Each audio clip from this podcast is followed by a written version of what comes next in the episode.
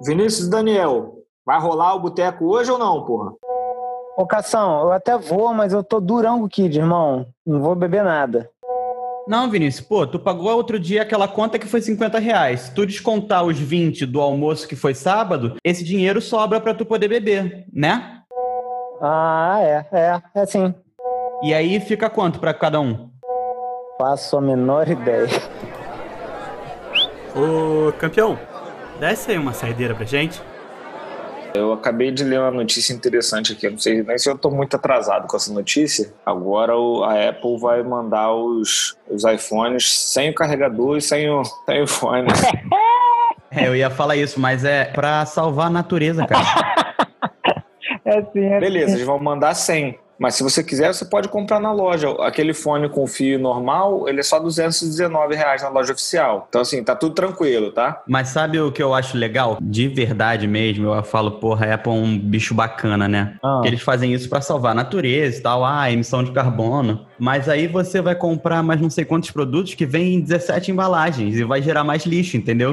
Exatamente. Acho que a, a galera que curte a Apple e tá tentando achar meios de justificar essa maluquice, tá numa vibe de que, pô, mas você já tem aparelhos anteriores e, o- e o carregador vai funcionar nos outros aparelhos mais novos, tal, não sei o quê.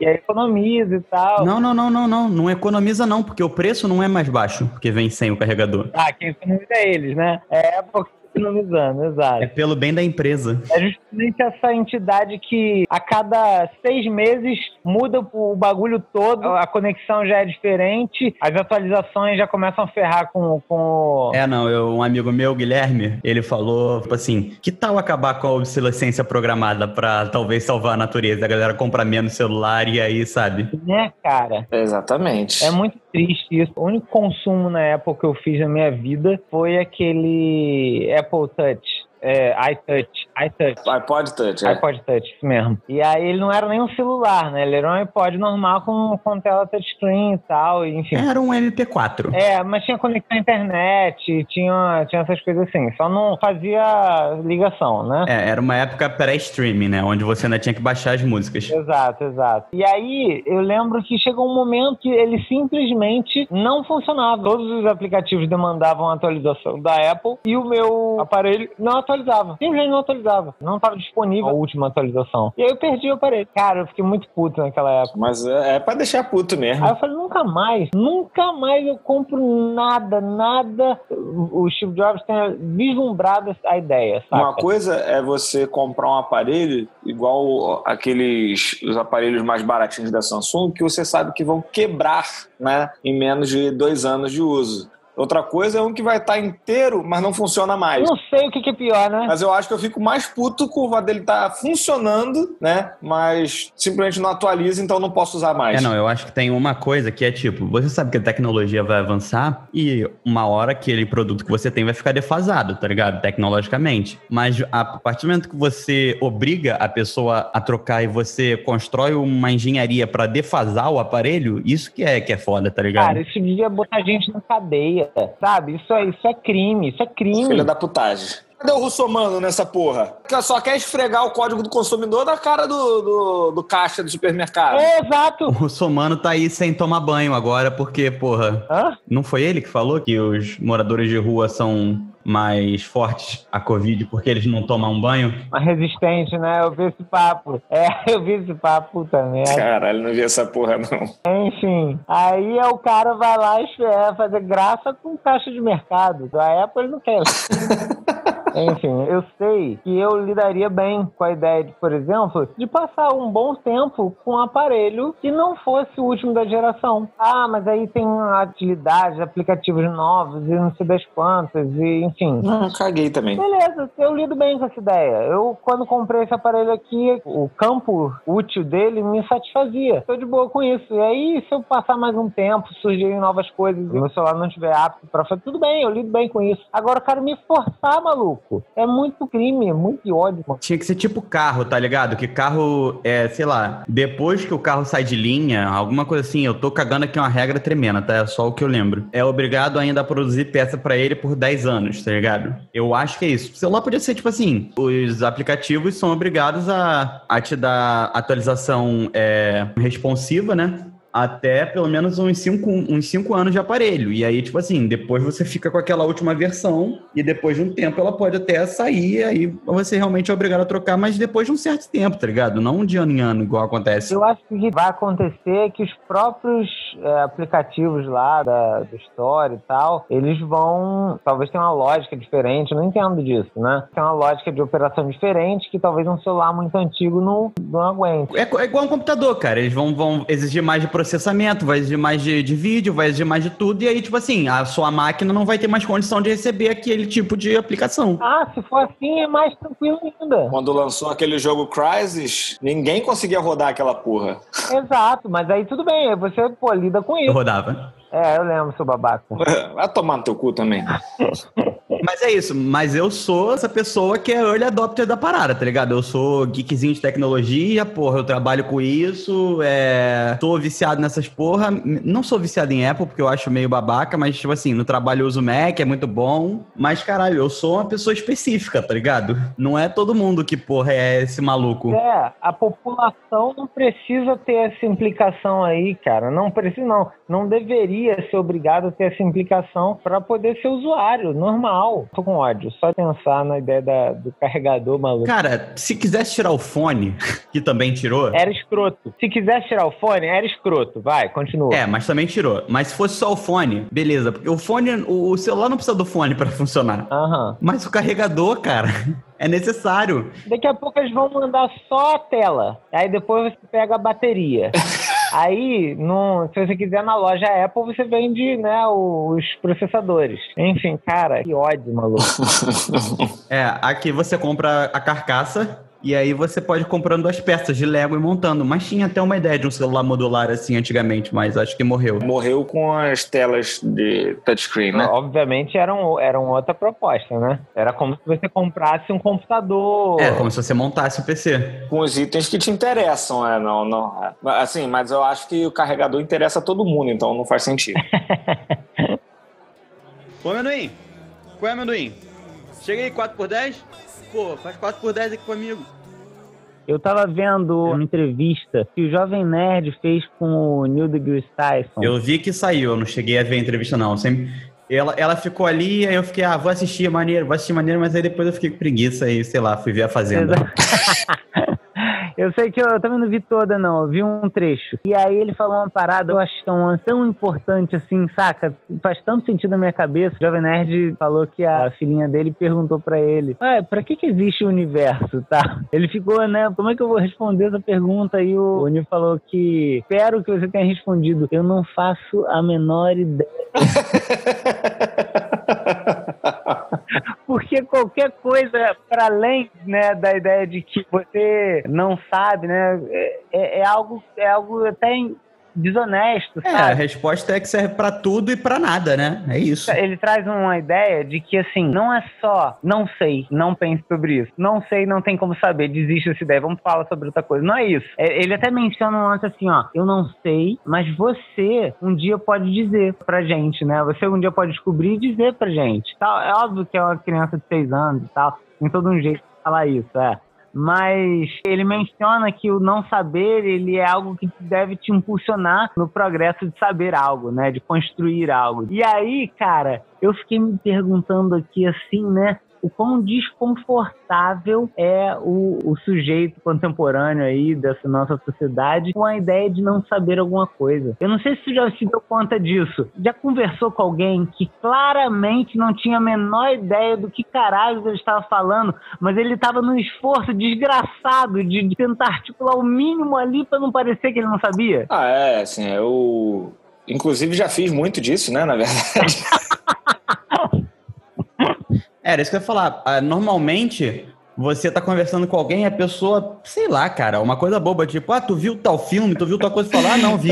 Tu, não fala, tu nunca fala, tipo, não, não vi, não, não sei, tá ligado? A, a questão é assim, vamos lá. particularmente, eu não teria problema em falar que eu não vi um filme e ponto. Aham. Mas quando as pessoas esperam algo de mim, por exemplo, vem falar assim, pô, Cássio, queria comprar um vinho. Porque eu trabalho com bebida, as pessoas acham que eu tenho que saber tudo a respeito de qualquer bebida, né? Então as pessoas esperam, às vezes eu simplesmente não quero decepcioná-las, entendeu? E aí eu vou falar algo bem genérico e, e foda-se, tá ligado? Assim, fiquem sabendo aí, né? Vocês que me pedem dica de bebida, eu falo coisas genéricas pra caralho. que não estão erradas, assim, que fique claro, eu não, eu não tô falando merda. Eu tô falando um negócio que às vezes eu simplesmente não sei, mas não é uma merda. É algo que é genérico pra você. São, são constatações que fazem parte do seu dia a dia, do seu campo de trabalho ali e tal, e que a pessoa não sabe. Né? Isso é novo para a pessoa de alguma forma. Exatamente, é. Vai ter alguma informação útil ali no meio, né? É, por exemplo, tu vai falar pra pessoa, vai a pessoa vai falar, não, não necessariamente o vinho bom é o vinho mais caro.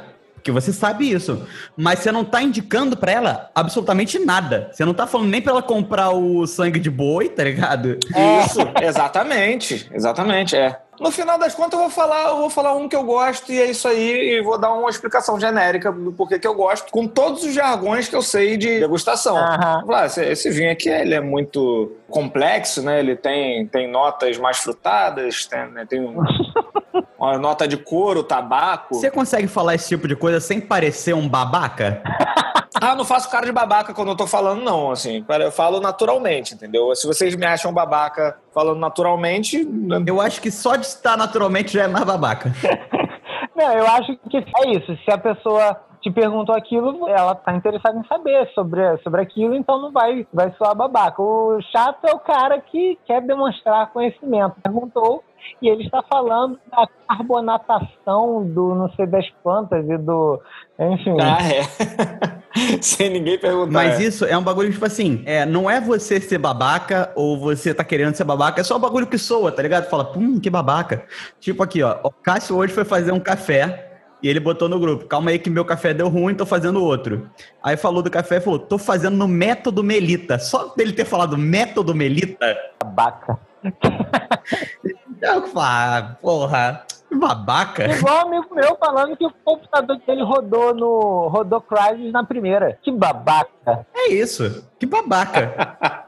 Mas qual é o método Melita, cara? Porra, é o coadorzinho de plástico com filtro normal, é o método Melita, porra. Aí, toma no cu, método Melita. Porra, Quem foi o coador, Ah, cara? porque eu, eu ia escrever, eu ia fazer no coador, mas aí vocês iam achar que eu ia fazer naquele paninho. Não tem aquele paninho, entendeu? Ah, entendi, entendi. Não, não ia achar, não. Mas tudo Eu só bem. quis especificar que é, que é o filtro de papel da Melita naquele conezinho da Melita, entendeu? Saquei. É, mas existe alguma forma de você, tipo assim, não é errado você saber das coisas, tá ligado? É, porra, cada um sabe da sua área e vai falar melhor dela, e conforme você vai sabendo, você vai se aprofundando e você vai falando melhor daquilo. E às vezes, tipo assim, você vai usando terminologias que, como você já é uma pessoa da área, pra você já são usuais e pra outras pessoas são só suar babaca. Tipo o método Melita.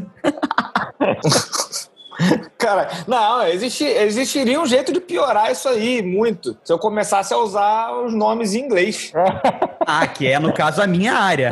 Ah, não, vou fazer meu café Melita Way aqui, aí vocês iam ficar putos. Não, eu acho que assim, o que o Daniel falou é, é mais pura verdade, né? Eu acho que ninguém deveria ser, ser julgado por conhecer algo, né? Por ter um conhecimento específico em tal área. Agora, tudo tem também a ver com contexto, né, cara? É aquilo que a gente estava falando, né? Uma coisa é você estar perguntando ali sobre determinada situação. Isso acontece muito na minha área. O psicólogo, ele é muito demandado, assim, em relação às pessoas. Olha, pô, aconteceu tal coisa com o meu primo e tal situação e tal, enfim. E aí o cara vai e responde. Na... Tem isso também, né, Cássio? De você, às vezes, não estar familiarizado com determinada né, situação, até porque a psicologia é, é um universo. E aí você não está familiarizado, você dá uma resposta extremamente genérica, né? Usando todos esses jargões que você conhece. Isso aí pode ser um pouco mais complexo do que você está pensando. E, e é tudo.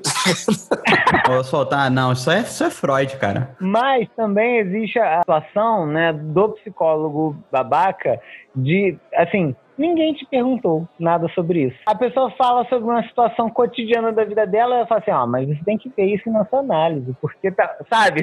Isso é muito Puta que pariu. Isso é o estereótipo que o psicólogo tem nos grupos de amigos, você sabe, né? Não posso falar nada na frente do psicólogo porque ele vai estar me julgando, me analisando o tempo todo. As pessoas pensam isso. Ele tá te olhando assim, mexendo no bigode, tá ligado? Acabou, irmão.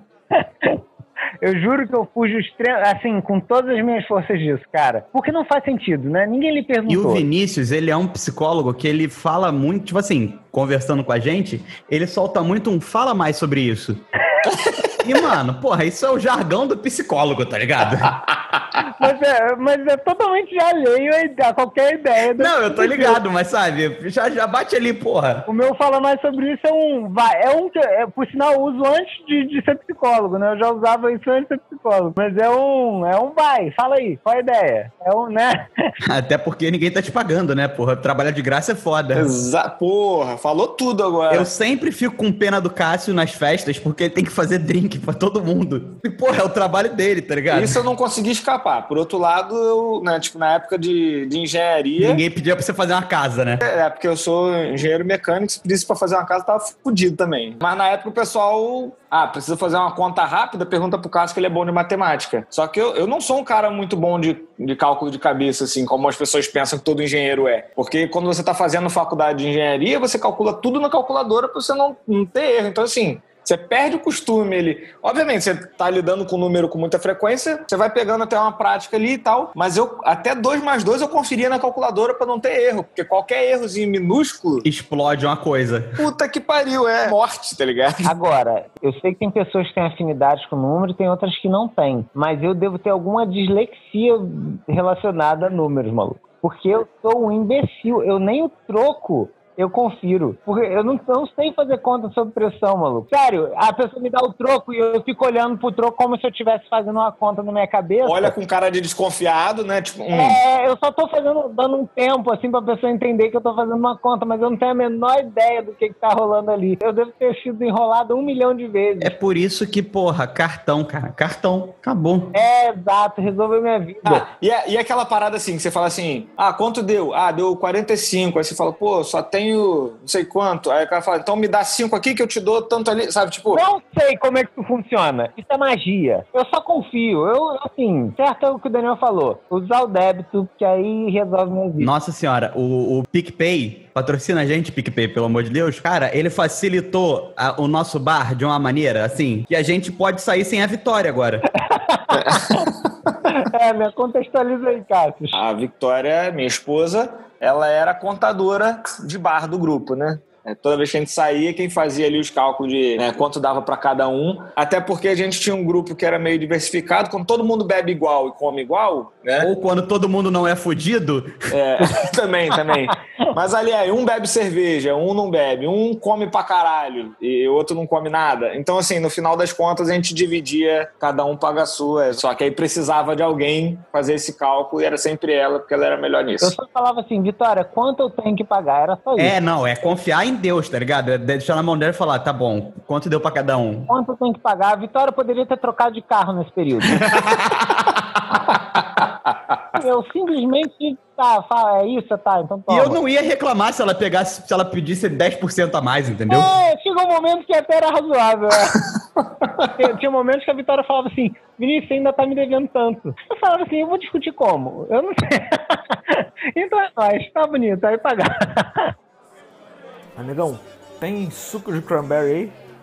Sacanagem, traz outra cerveja lá, por favor.